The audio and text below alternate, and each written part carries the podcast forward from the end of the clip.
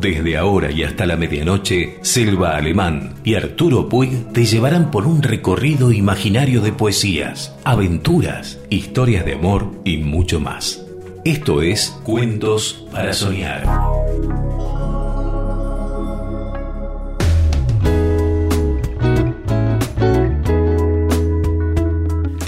Noches. Hola, buenas noches. Cuentos para soñar. Soñar nuevamente.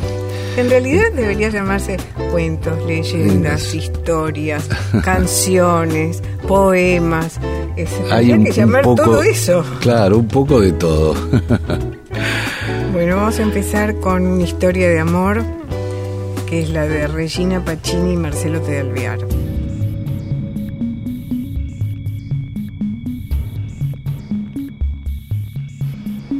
Ella nació en Lisboa, Portugal, el 5 de enero de 1871. Y su padre, el barítono italiano Pietro Pacini, era director del Teatro Real de Lisboa y autor de innumerables óperas. Siendo muy niña la llevaron a un circo y quedó impresionada por un artista que con un silbato imitaba el canto de los pájaros. Ya en su casa hizo lo mismo, pero con su voz. El padre vio el talento de su hija y la llevó a tomar clases de canto. Cuando se acercaba la gran gala en el Teatro Real de San Carlos de Lisboa, a la que asistiría la familia real, la cantante que debía interpretar la ópera La Sonámbula de Vincenzo Bellini se enfermó. El maestro de canto de Regina la propuso como reemplazante y esa noche, el día que cumplía 16 años, se lució como soprano ligera y se llevó todos los aplausos. La reina de Portugal le regaló su estola. Fue el inicio de una exitosa carrera que la llevó a cantar en los mejores teatros del mundo. Su madre la acompañaba a todas partes y el destino quiso que en 1889 viniese al Río de la Plata. Cantó primero en Montevideo y luego en el Teatro Politeama de Buenos Aires. Esa chica pequeña y delgada flechó al soltero más codiciado de Buenos Aires que la miraba embelesado desde su palco, Marcelo Torcuato de Alvear. Marcelo T. de Alvear, uno de los exponentes de la clase patricia porteña, nieto del general Carlos María de Alvear y del general Ángel Pacheco. Alvear no se perdió ninguna función. Le mandó descomunales ramos de flores y costosos regalos que ella invariablemente devolvía. Cuando terminó la temporada en Buenos Aires, Regina partió a San Petersburgo a cumplir con otros compromisos artísticos. La sorpresa fue que él la siguió. Luego de Rusia, la gira continuó por varios países europeos y Alvear asistía a los teatros y se veían en fiestas y recepciones en embajadas donde comenzaron a conocerse. Cuando terminó la temporada en Buenos Aires, Regina partió a San Petersburgo a cumplir con otros compromisos artísticos. La sorpresa fue que él la siguió. Y luego de Rusia, la gira continuó por varios países europeos. Alvear asistía a los teatros y se veían en fiestas y recepciones en embajadas donde comenzaron a conocerse. En cada una de las funciones siguieron los ramos de flores y los regalos que ella devolvía. En una ocasión había comprado todas las entradas de una función para que cantase para él solo. Fueron ocho largos años en los que el pretendiente la siguió en su gira. Solo hacía cortos viajes a Buenos Aires a arreglar asuntos impostergables. La fortuna familiar se lo permitía. En 1903, él le propuso matrimonio. La condición de Alvear era que si se casaban, ella debía dejar la carrera artística. Y ella aceptó con la condición de cantar cuatro años más. Y estuvieron de acuerdo. La noticia cayó como una bomba en Buenos Aires. El soltero más codiciado se casaba con una extranjera que era artista y lo haría en Europa y en contra de los deseos de su familia. En la despedida de soltero en París, el novio tuvo una amarga sorpresa. Recibió de Buenos Aires un telegrama firmado por 500 personas para que recapacitase y no se casara. La ceremonia se anunció para el 29 de abril de 1907 a las 9 de la mañana en la iglesia Nuestra Señora de la Encarnación en Lisboa. Pero la gente que acudió se sorprendió al saber que se habían casado a las 7 de la mañana, cuando en la iglesia no había nadie, solo con una criada y un policía como testigos. La noche de boda fue en el Royal Hotel y el regalo del novio fue sorprendente. Una villa cercana a París con varias hectáreas de parque. El problema surgió cuando regresaron a Buenos Aires. La alta sociedad en la que se codeaban los Alviar le hizo el vacío a Regina. El hielo lo rompió el general Julio Arroca. Organizó una fiesta y le dio al matrimonio Alviar la jerarquía de invitados de honor y asunto concluido. En 1922, Alvear fue elegido presidente de la Nación Argentina. Además de presidente, más tarde fue embajador y diputado. No tuvieron hijos. Ella siempre lo acompañó y aunque no sabía de política, tenía una especial intuición y era buena consejera. Cuando Alvear estuvo preso en Martín García en 1933, ella hizo innumerables viajes a la isla para llevarle ropa, comida y palabras de aliento. El 23 de marzo de 1942 muere Alvear. Y Regina repetía un ritual los 23 de cada mes. Iba al panteón de los Alvear, casi pegado a la entrada del cementerio de la Recoleta, y luego de colocar rosas blancas y rojas, colores característicos del Partido Radical, en la sillita plegable que llevaba se sentaba junto al féretro del que había sido su marido y le hablaba. Ella había fundado la Casa del Teatro, una residencia para artistas sin recursos y sin vivienda Paralelamente comenzó a funcionar una sala teatral, el Teatro Regina, y un museo. La casa se inauguró el 4 de enero de 1938, donde aún funciona, en Avenida Santa Fe 1243. También fue clave en la fundación del Museo de la Casa Rosada, al donar muchos de los objetos del expresidente. Remató todos sus bienes, se quedó con unas pocas alhajas y muebles y vivía en una pensión. La localidad de Villa Regina en Río Negro fue fundada en su homenaje. Ella falleció el 18 de septiembre de 1965 a los 94 años en Don Torcuato. Su féretro fue depositado en la bóveda de los Alvear, pero antes de colocarlo junto al de su marido estuvo un tiempo en el suelo habría sido por falta de espacio, aunque algunos lo interpretaron como un gesto de desprecio hacia esa artista que había osado conquistar el corazón del soltero más codiciado de Buenos Aires.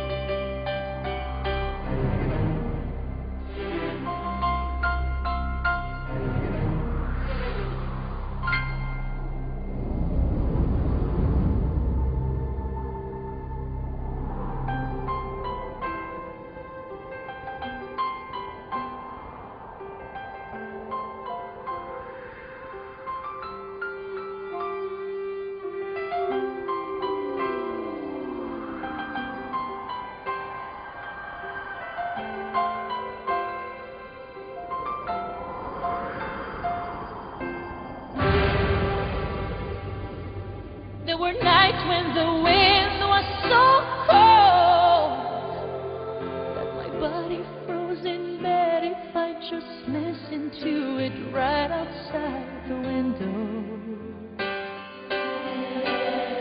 There were days when the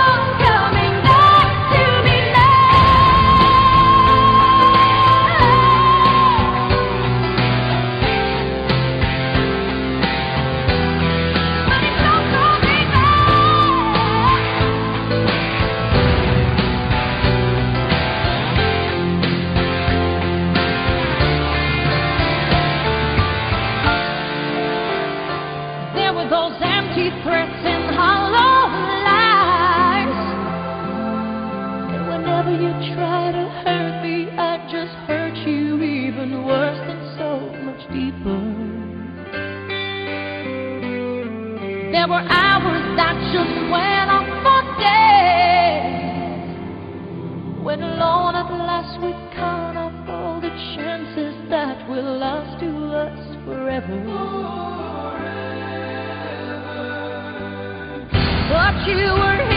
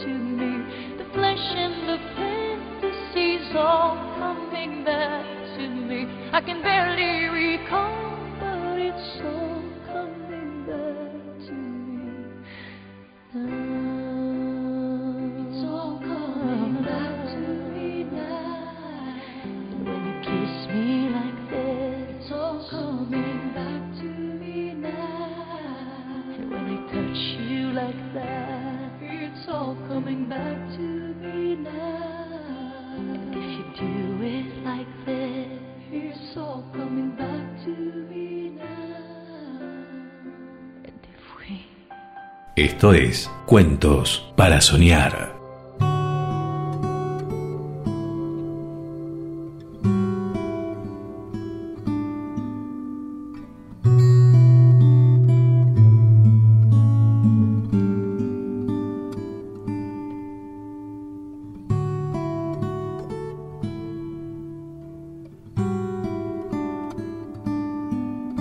Había una vez un príncipe que quería casarse con una princesa, pero debía ser una princesa de verdad.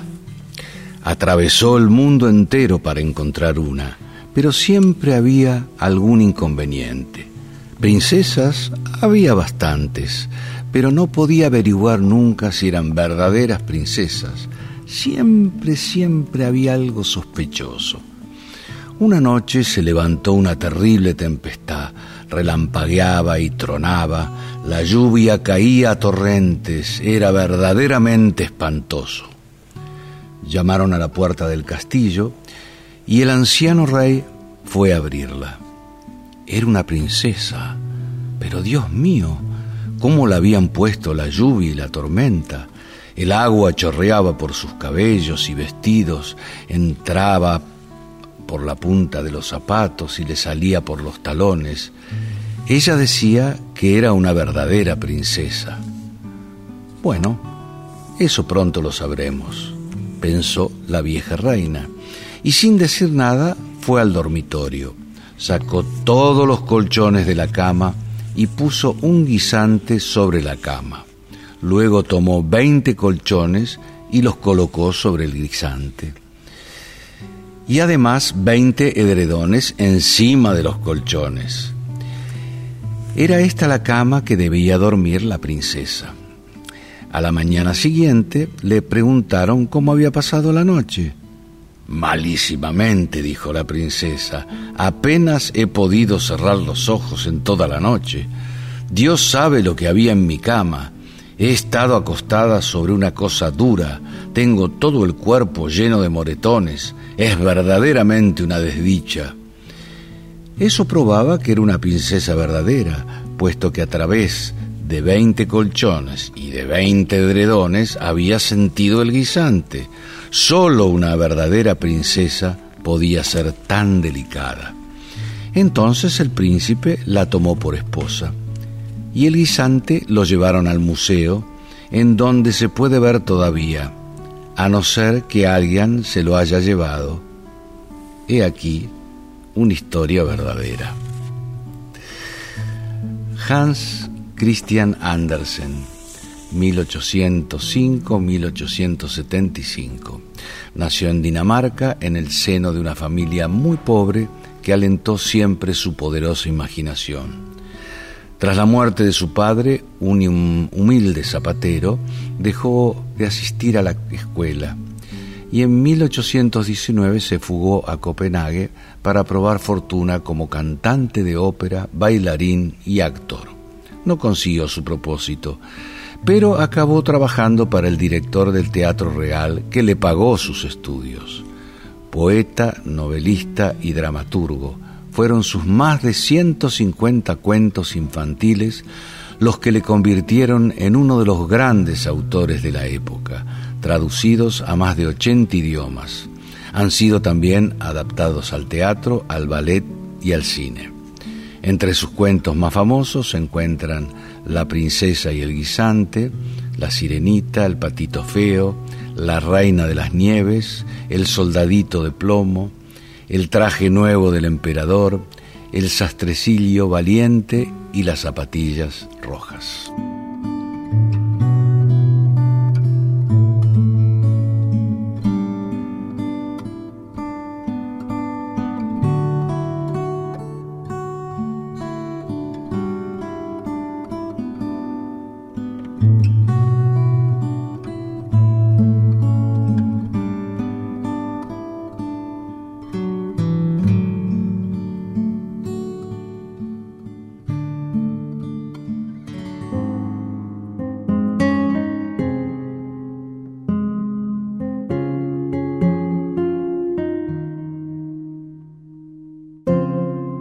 Son unos cuentos cortitos. El primero es Historia de Cecilia, de Cicerón. Cecilia, hija de Metelo, quería casar a la hija de su hermana y según la antigua costumbre fue a una capilla para recibir un presagio. La doncella estaba de pie y Cecilia sentada y pasó un largo rato sin que se oyera una sola palabra. La sobrina se cansó y le dijo a Cecilia, déjame sentarme un momento. Claro que sí, querida, le dijo Cecilia, te dejo a mi lugar. Estas palabras eran el presagio, porque Cecilia murió en breve y la sobrina se casó con el viudo. Insólitos cuentos. Este otro se llama La mala memoria y es de André Breton. Me contaron hace un tiempo una historia muy estúpida, sombría y conmovedora. Un señor se presenta un día en un hotel y pide una habitación. Le dan el número 35. Al bajar, minutos después, deja la llave en la administración y dice, perdóneme, yo soy un hombre de muy poca memoria. Si me lo permite, cada vez que regrese le diré mi nombre, el señor Duluit, y entonces usted me repetirá el número de mi habitación. Muy bien, señor. Un rato después, el hombre vuelve, abre la puerta de la oficina y dice, el señor Duluit. Es el número 35, le responde. Gracias. Un minuto después, un hombre extraordinariamente agitado entra en la administración del hotel y dice al empleado, el señor Duluit. ¿Cómo el señor Duluit? A otro con ese cuento, el señor Duluit acaba de subir. Perdón, soy yo. Acabo de caer por la ventana. ¿Quiere hacerme el favor de decirme el número de mi habitación? Y Arturo nos cuenta.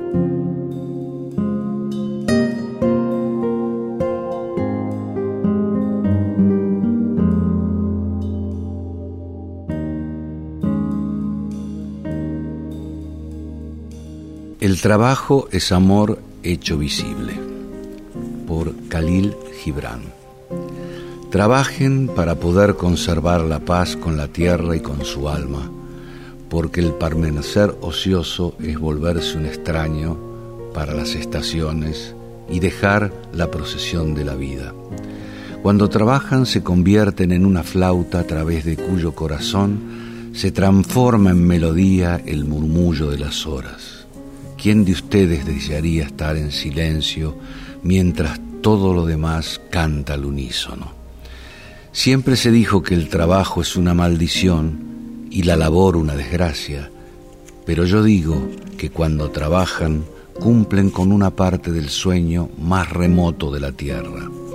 Y trabajando están amando la vida, porque cuando trabajan con amor están en armonía con ustedes mismos y con los otros y con Dios. ¿Y qué es trabajar con amor? Es tejer la tela con hilos del corazón.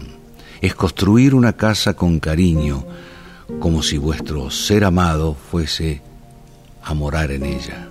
Es sembrar con ternura y cosechar con gozo. Es impregnar todas las cosas con el aliento del espíritu. El trabajo es amor visible.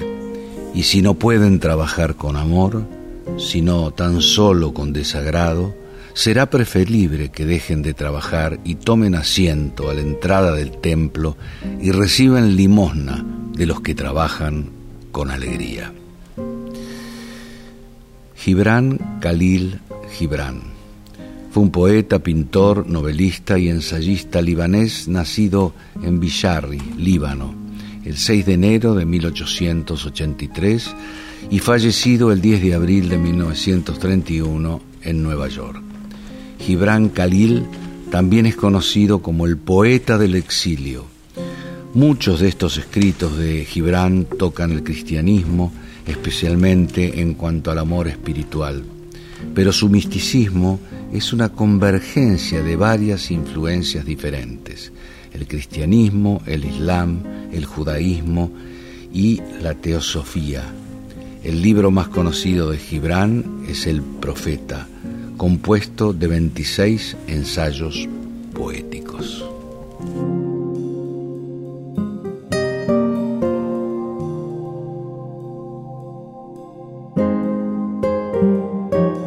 Este es un poema de Julia Priluski Farney y empieza así. El, se llama Viaje sin partida toda esta parte. Dice, solo quiero decir 14 versos por el que pudo ser, pero no ha sido. El de los ojos de agua y el gemido desgarrante y los gestos ya dispersos. Qué soles y qué luna, qué universo se llevaron el grito contenido. Qué vientos le acunaron, qué latido palpita su compás, ritmos diversos. Se fue sin mantener su derrotero. Ya no podrá llegar aquel viajero que nunca conocimos y ha partido. ¿Quién sabe qué destino inesperado pudo tener? ¿Qué rumbo? ¿Qué llamado? Pudo ser, pudo ser, pero no ha sido.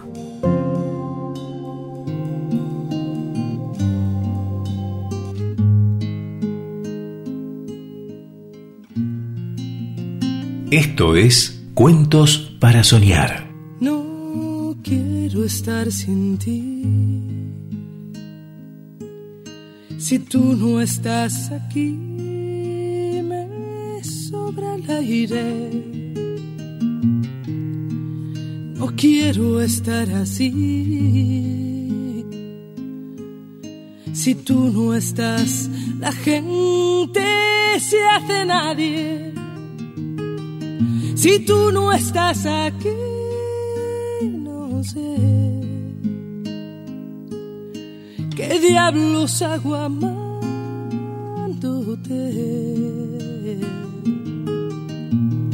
Si tú no estás aquí, sabrás que Dios no va a entender por qué te vas.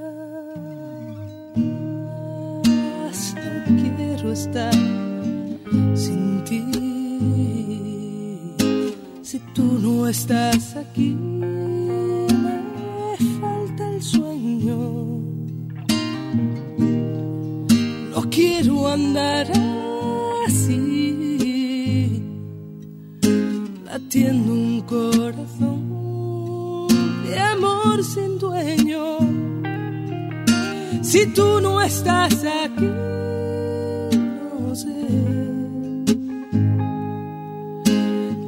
diablos hago amándote.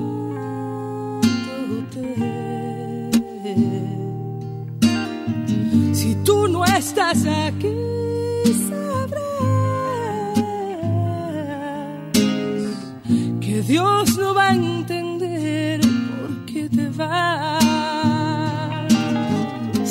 Derramaré mis sueños si algún día más grande se hará lo más pequeño. Pasearé en un cielo sin estrellas esta vez tratando de entender quién hizo un infierno el paraíso. No te vayas nunca, porque no puedo estar sin ti. Tú no estás aquí, me quema el aire. Si tú no estás aquí, no sé qué diablos hago amándote.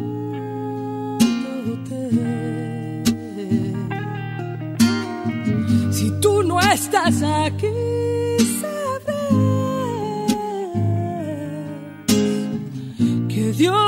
entender por qué te vas. Si tú no estás aquí, no sé qué diablos hago amándote.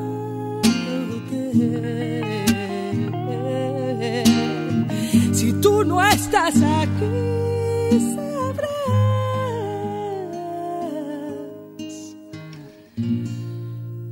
que Dios no va a entender por qué te vas.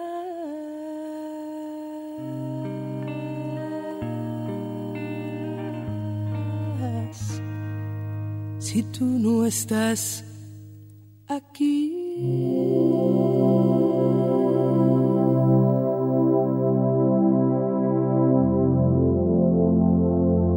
Soltarán amarras mis sueños, un día tenderé las garcias, se hincharán las velas sobre un mar de laca, cuatro carabelas surcarán senderos en la lejanía.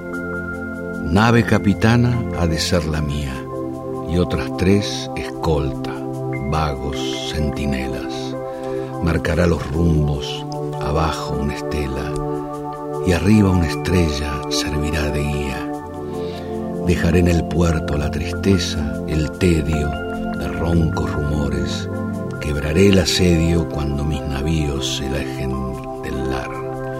Mientras encubierta, los brazos al viento, las rutas tendidas hacia Sotavento, me iré como en sueños encima del mar.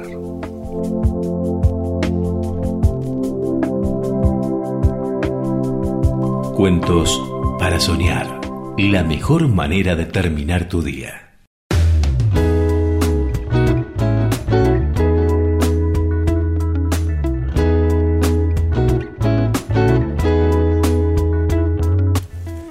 Bueno, así terminamos con nuestros cuentos para para soñar. soñar hoy.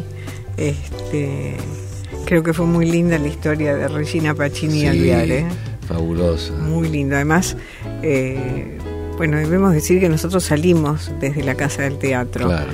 Este, estamos en el aire desde la Casa del Teatro y es un lugar muy, muy especial para, para nosotros, para los actores, para todos los que estamos en el, en el medio artístico, ¿no? Realmente le, le agradecemos muchísimo a Regina el habérsele ocurrido organizar una cosa como la que organizó, donde la gente está muy bien cuidada, todos tienen sus cuartos, hay, hay médicos, Médicos, hay sí. enfermeras, tienen un, un comedor este, para todos.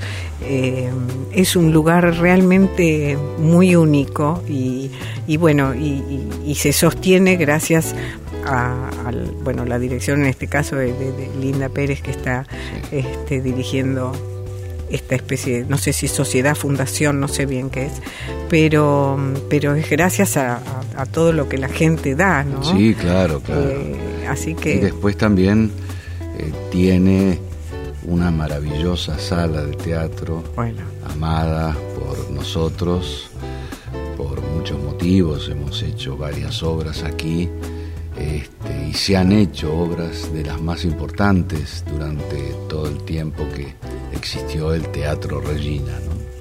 y seguirá existiendo, Sí, y seguirá supuesto, existiendo, se siguen haciendo cosas Sí, sí. porque también es un teatro abierto dentro de esta pandemia espantosa que nos tocó vivir, que nos toca vivir. Y es un teatro que está abierto, o sea que el público puede venir y ver distintos espectáculos. Y eso es muy importante en este momento. Así que apoyen el teatro, apoyen eh, la fundación del, de la Casa del Actor de Descanso de Regina Pacini Alvear y nada, nosotros los esperamos hasta la próxima, nuevamente con Cuentos para Soñar. En Radio Regina FM.com.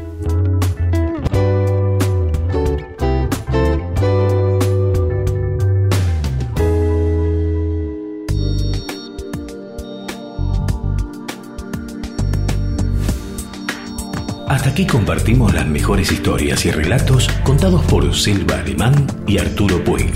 Nos reencontramos pronto, antes que termine cada día, para volver con más Cuento para Soñar.